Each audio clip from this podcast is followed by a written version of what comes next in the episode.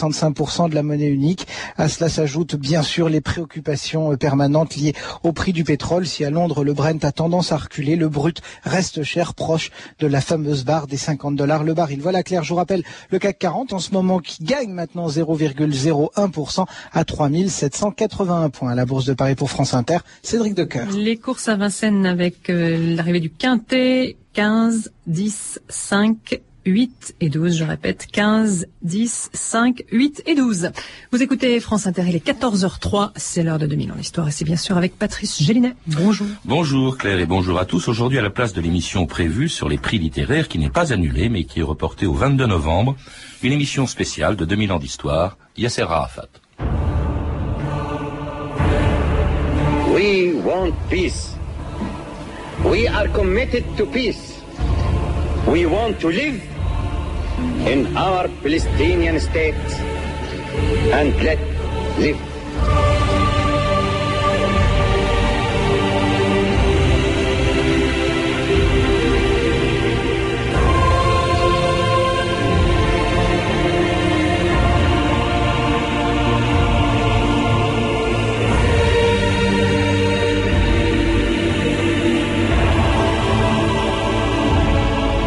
ans d'histoire.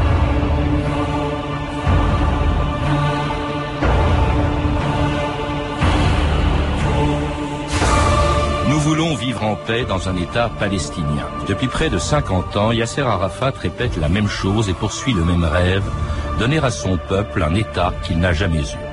Avec sa barbe mal rasée, son pistolet à la ceinture et le kéfier noir et blanc des Bédouins de Palestine, Brandissant tantôt la Kalachnikov du terroriste, tantôt le rameau d'olivier du diplomate, celui qu'on appelle le vieux incarne plus que n'importe quel autre Palestinien le combat de son peuple. Pour lui, il a surmonté tous les obstacles, déjoué tous les complots et survécu jusqu'à présent à toutes les rumeurs annonçant prématurément sa mort ou sa disparition de la scène internationale, jusqu'à celle qui circule depuis son arrivée à Paris il y a dix jours. France Inter, jeudi dernier, Denis Astagno.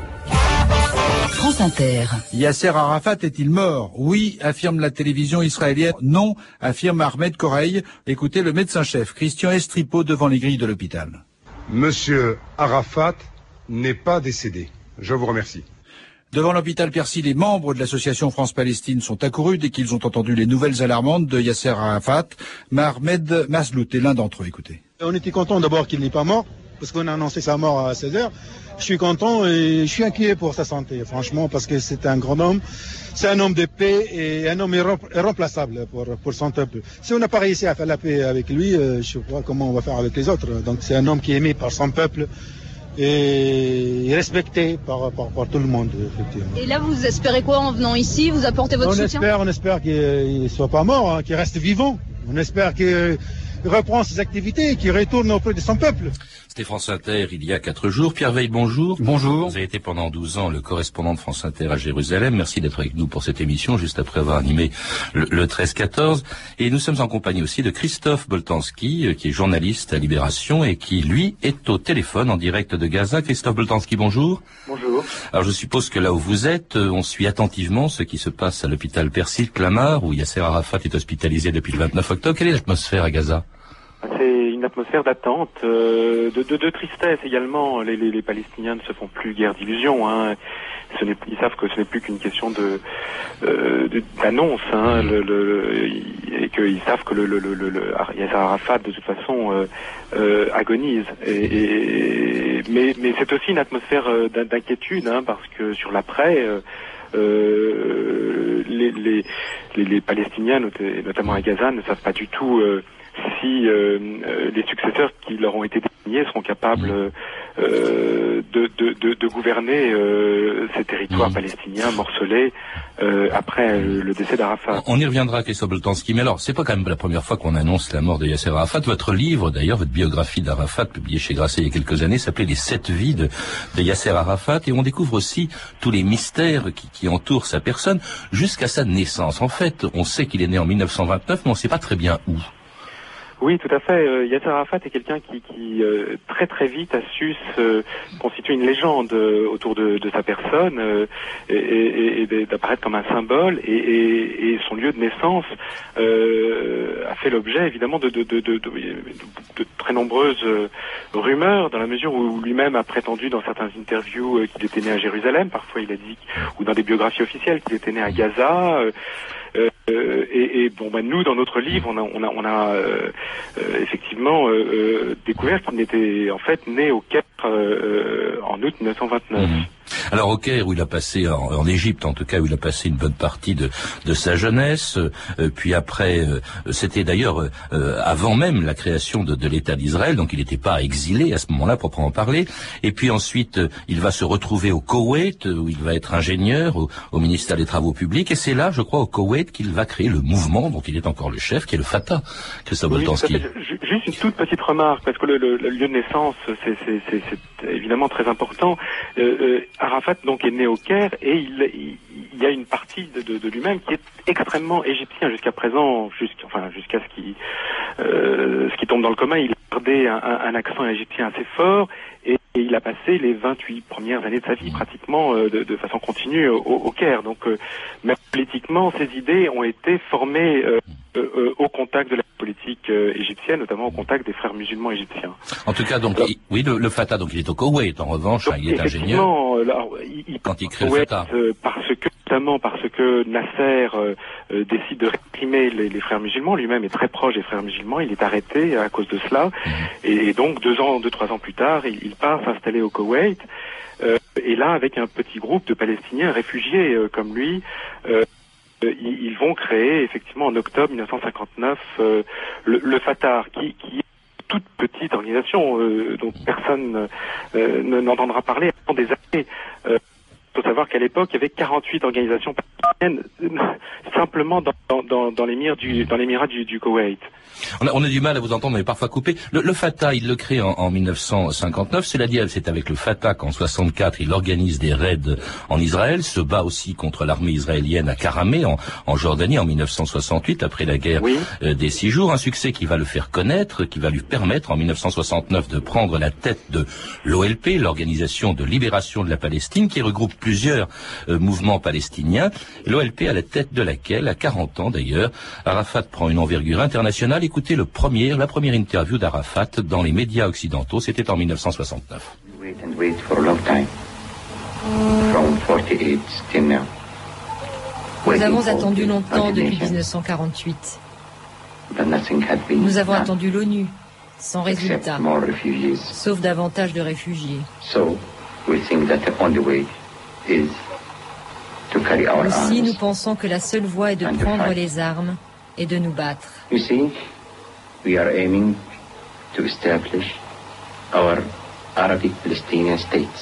Nous voulons établir notre État arabe palestinien dans lequel musulmans, juifs et chrétiens in pourront vivre en paix, friendship, dans l'amitié et la justice. Un État démocratique. And what will be the boundaries of this state? Quelles seraient les frontières de cet État The original boundaries Les frontières originelles de la mer to the river. au Jourdain.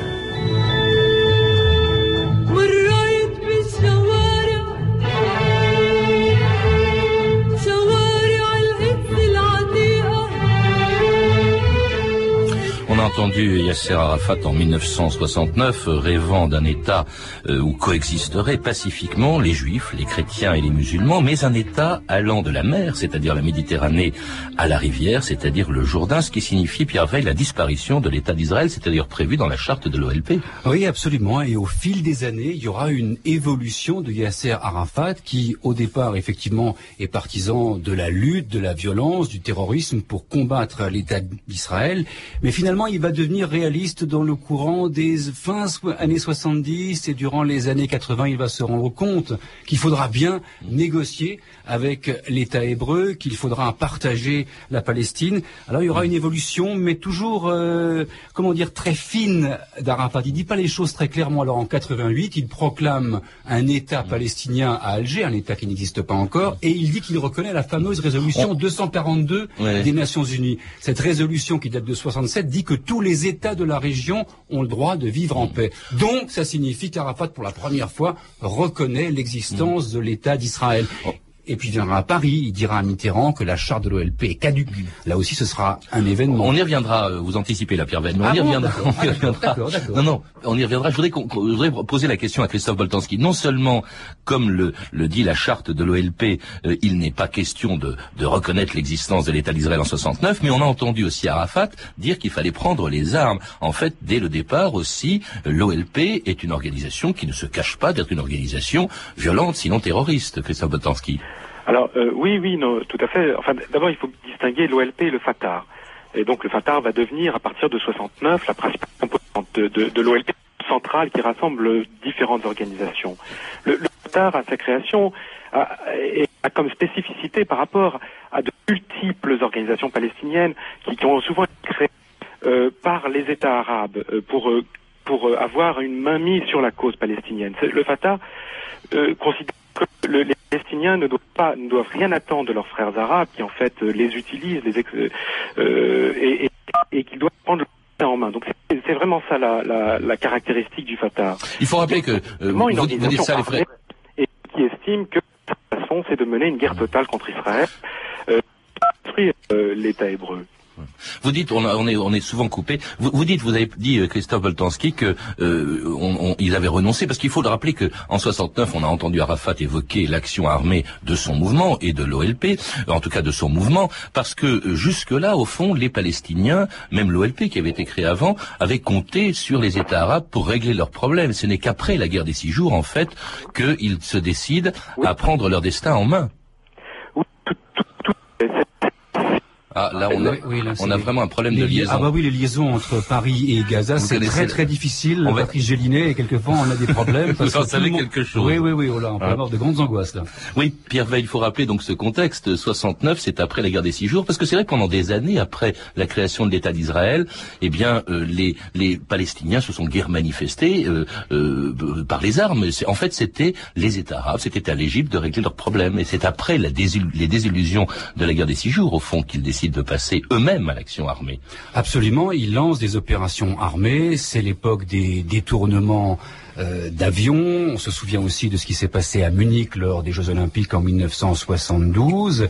Euh, c'est vrai qu'à partir de ce moment-là, ils veulent, par la violence, rappeler au monde qu'il y a ce problème palestinien qui se pose.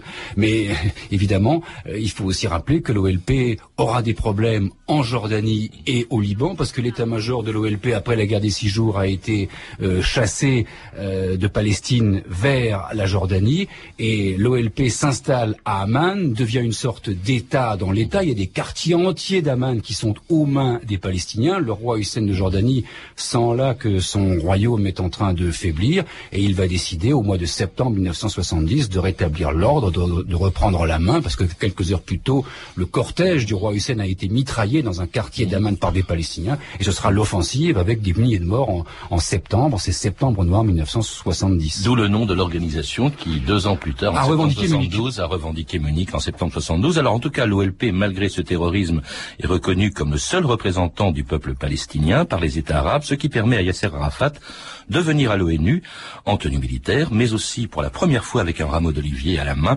C'était il y a déjà 30 ans, à 5 jours près, le 13 novembre 1974.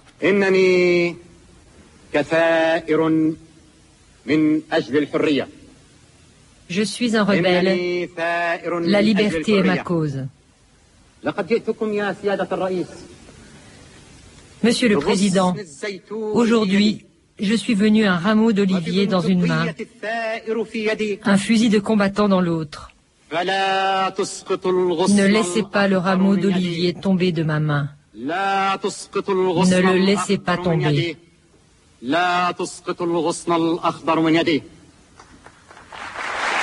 c'était, c'était Yasser Arafat. C'est a assez 30 ans. important, hein, Patrice, parce que là, pour la première fois, on a Arafat qui envisage la négociation, Mhm. la discussion, la paix, le rameau d'olivier. En même temps, il garde Il garde la toujours de l'autre côté, le fusil. absolument, Hein. la menace euh, militaire, la menace de la violence. C'est ça, hein, c'est Arafat qui joue un peu sur tous les tableaux.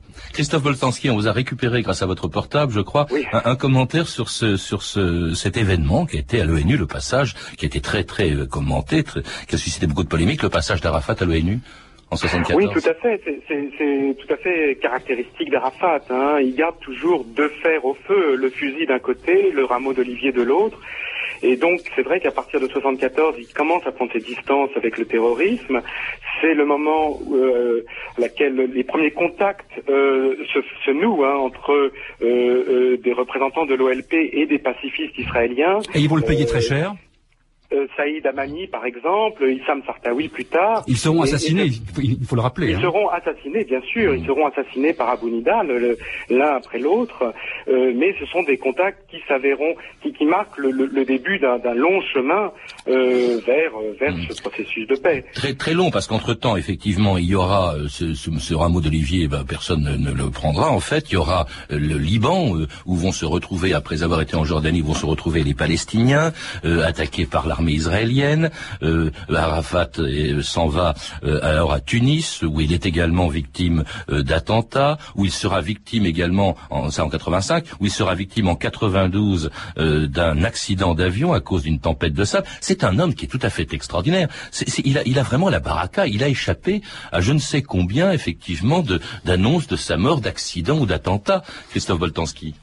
Oui, oui, absolument. Il a, échappé. Donc, il a déclaré dans une interview assez récemment que Ariel Sharon avait tenté 13 fois de, de le tuer à, à, à Beyrouth. Euh, en fait, apparemment, le, les Israéliens ont eu une véritable occasion de, de, le tuer euh, au moment où il montait dans le bateau en quittant Beyrouth. Et là, il y a eu un ordre très rapidement donné pour ne pas le faire parce qu'il il s'était engagé euh, auprès des Américains et, et, des Français de laisser l'OLP partir. Euh, c'est quelqu'un effectivement qui, qui a un flair hein, pour le danger, qui, qui arrive toujours en retard en avance, qui euh, qui est assez insaisissable. Et, c'est vrai que euh, euh, ce, caractère très insaisissable du personnage l'a très nombreuses reprises euh, euh, sauvé, lui a sauvé la vie. On se souvient d'une opération commando lancée par les Israéliens en 1973. Ils avaient débarqué euh, sur une plage de, de Beyrouth, des commandos israéliens, des hommes déguisés en femmes pour se promener dans Beyrouth. Ils savaient qu'Arafat se trouvait dans une maison. Ils sont arrivés, ils ont tué trois dirigeants palestiniens qui se trouvaient là et Arafat venait de partir. C'est comme ça, c'est c'est la chance. Et puis il y a ce bombardement dont, dont vous parliez, Patrice, en 1985 sur le QG de l'OLP à Tunis, une vingtaine de morts. Et ce jour-là, Arafat n'était pas dans son bureau. Il échappe aussi aux tentatives de ses adversaires euh, palestiniens qui lui reprochent, euh, Christophe Potanski l'a dit à l'instant, ou vous-même, euh, d'avoir renoncé à partir de la fin des années 80 au terrorisme et à la suppression de l'État d'Israël. Écoutez-le à Stockholm en 1988. The PLO Parliament, the Palestinian Parliament, L'OLP et le Parlement palestinien ont accepté l'idée de deux États. Palestine state Un État palestinien between brackets, Israel. et un État juif, Israël. I repeat for the record Je répète pour la presse that we totally and absolutely renounce que nous renonçons all forms of terrorism. absolument, totalement à toute forme de Forms terrorisme, of terrorism, including qu'il soit individuel, collectif ou étatique. terrorism. Ça, c'était Arafat en 88. Pierre Vell, c'est une révolution Ça, parce que un moment c'est très 20 important. ans, 20 ans après euh, euh, qu'on l'ait entendu en 69 euh, évoquer la possibilité du terrorisme et l'action terroriste. Là, il y renonce. Absolument, il le dit très très clairement. C'est une conférence de presse qui est tenue à Genève en, en 1989 et je me souviens très bien que les journalistes vraiment voulaient, tentaient, qu'ils- voulaient qu'il prononce cette phrase. Ça a été difficile. Il, le dit extrêmement clairement. Et il du dit, coup, je répète. Je répète parce qu'il sait que c'est important. oui. Et quelques jours plus tard, les Américains ont à ce moment-là décidé d'ouvrir un dialogue avec Yasser Arafat. Mais il faut rappeler que du côté israélien, alors on continue à dire c'est de la comédie, c'est un menteur, c'est un terroriste, pas de dialogue avec Arafat, nous sommes donc en 1989. Mais les Américains, eux, ont décidé alors de parler avec lui. En, revanche, euh, évidemment, euh, Christophe Boltanski, je suppose que des propos comme ceux que l'on a entendus, et plus tard la fameuse euh, poignée de main avec Yitzhak Rabin à Washington, tout ça a provoqué une très forte contestation au sein d'un mouvement palestinien, disons plutôt homogène, et là qui éclate. Est-ce qu'on peut pas dater de cette époque, au fond, l'apparition de l'extrême, enfin de Hamas, au fond? Mais euh, oui et non. Le Hamas, en fait, il naît avec l'intifada. Mais justement, c'est parce que l'intifada a commencé depuis décembre 1987 que Arafat fait cette déclaration spectaculaire. Il doit, il y a un mouvement sans précédent hein, dans les territoires occupés, euh, et il faut trouver une débouchée politique à ce, à ce mouvement, et, et d'où cette déclaration. Et, et il, il répond aussi à une demande d'une d'une grande partie du leadership palestinien de l'intérieur, des gens comme Faisal Husseini, Farin Husseini, le poussent à à, à- à tendre la main et à essayer de trouver une solution négociée. Il, faut expliquer une dernière chose, c'est que depuis euh, son départ du Liban de 1982, il n'y a plus d'option militaire. Il n'a plus les moyens de menacer militairement Israël. Hum. Alors, en tout cas, c'est ou cette, comme vous dites, il s'agit de tendre la main, c'est ce qui va être fait. Tout le monde s'en souvient, cette poignée de main extraordinaire, les accords d'Oslo, puis cette poignée de main euh, entre Yitzhak Rabin et, Yasser, Yitzhak Rabin qui était euh, Premier ministre israélien et Yasser Arafat à Washington en, en 1993. Tout le monde à l'époque croyait à la paix, rien ne semblait euh, pouvoir l'empêcher. Pourtant, les négociations ont d'abord traîné, puis elles sont interrompues de- depuis quatre ans. Qui en est responsable? Bien sûr, il y a eu euh, l'assassinat de euh, Yitzhak euh, mais, mais quand même, même après la mort d'Yitzhak Rabin, il y a eu des propositions faites par ses successeurs et Arafat les a toutes repoussées. Est-ce qu'il n'est pas, euh, Pierre Veil, aussi un peu responsable au fond de cet échec de- des perspectives ouvertes par les accords de Slo Les accords d'Oslo, c'était une reconnaissance mutuelle. Euh, Israël reconnaissait l'OLP, l'OLP reconnaissait l'existence d'Israël. Ça ouvrait une négociation pour aboutir à un, à un statut définitif pour les territoires palestiniens. On ne parlait pas d'État, on devait négocier un statut définitif. Mais en fait, personne n'a joué le jeu. Les Israéliens ont continué la colonisation, colonisation juive, c'est-à-dire confiscation de terres palestiniennes. Et puis, les extrémistes ont pris en otage ce processus de paix. Extrémistes israéliens, je vous rappelle quand même ce qui s'est passé à Hébron en 94. Un colon d'Hébron a massacré des fidèles musulmans dans la mosquée d'Hébron. Il venait, c'était un, un extrémiste juif. Un extrémiste juif a assassiné Yitzhak Rabin qui avait lancé ce processus de paix. Et puis du côté palestinien, dès le départ, les islamistes du Hamas et du djihad islamique ont dit nous ne reconnaissons pas cet accord signé entre Arafat et Rabin. Pour nous, Israël doit disparaître. Et c'est là la grande question. Arafat, président de l'autorité palestinienne, a fait un choix. Il a décidé de reconnaître Israël. Des gens qui sont sous sa direction, sous son pouvoir, n'acceptent pas cette décision. Que fait-il? Doit-il les combattre avec fermeté, avec force, peut-être même les, les éliminer? Eh bien, on pourra discuter encore très très longtemps pour savoir si Arafat a vraiment fait le choix de combattre les islamistes qui tout de suite, et depuis près de dix ans, ont commis des attentats anti-israéliens pour saboter ce processus de paix. Ils ont réussi parce qu'ils ont détruit la confiance. Alors les Israéliens disent Arafat a joué double jeu, il a laissé faire les islamistes. Lui, il dit je les ai combattus. Et puis ça a permis de justifier, pour les Israéliens, de justifier une intervention qui devait aboutir à l'enfermement d'Arafat dans son QG de Ramallah, France Inter, Frédéric Barrère, le 13 décembre 2001. Trois chars israéliens ont pris position à moins de 200 mètres du quartier général de Yasser Arafat. Le président de l'autorité palestinienne peut les voir des fenêtres de son bureau. On discerne parfaitement les chenilles, la tourelle et les canons pointés vers Ramallah. Maji Malki habite Ramallah.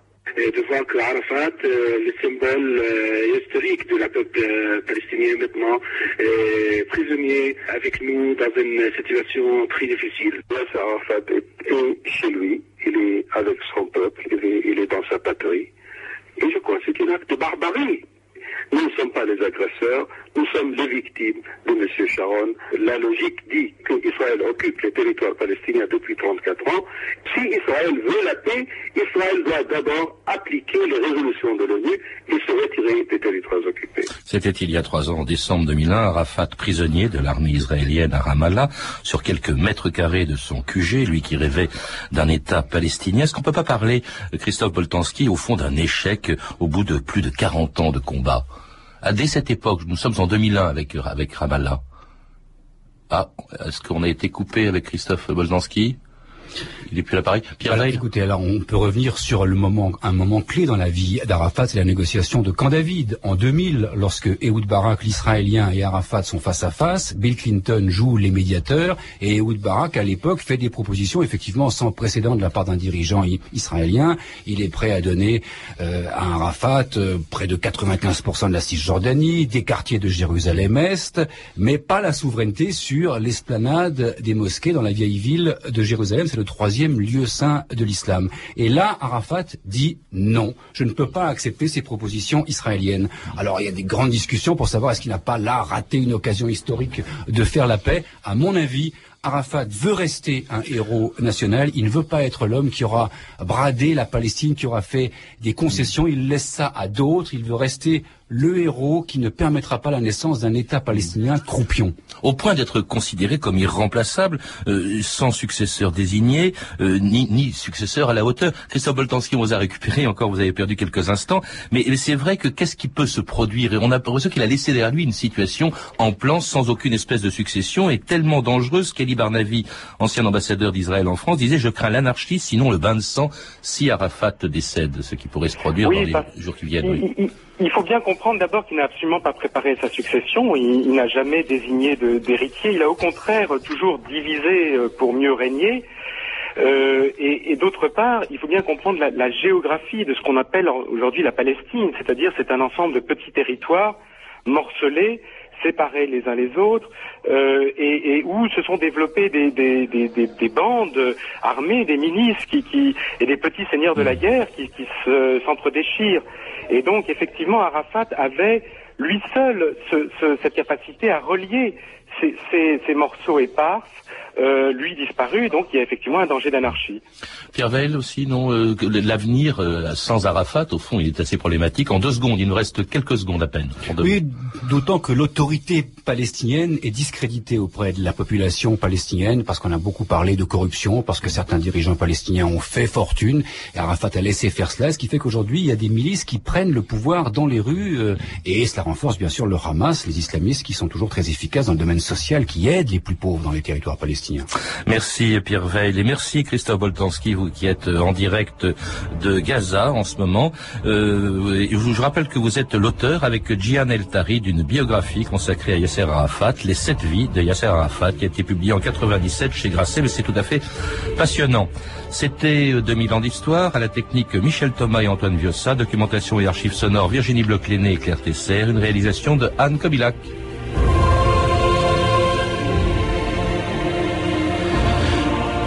Demain et après-demain, dans 2000 ans d'histoire, la guerre d'Espagne. Je vous rappelle aussi que l'émission initialement prévue aujourd'hui sur les prix littéraires est reportée au 22 novembre.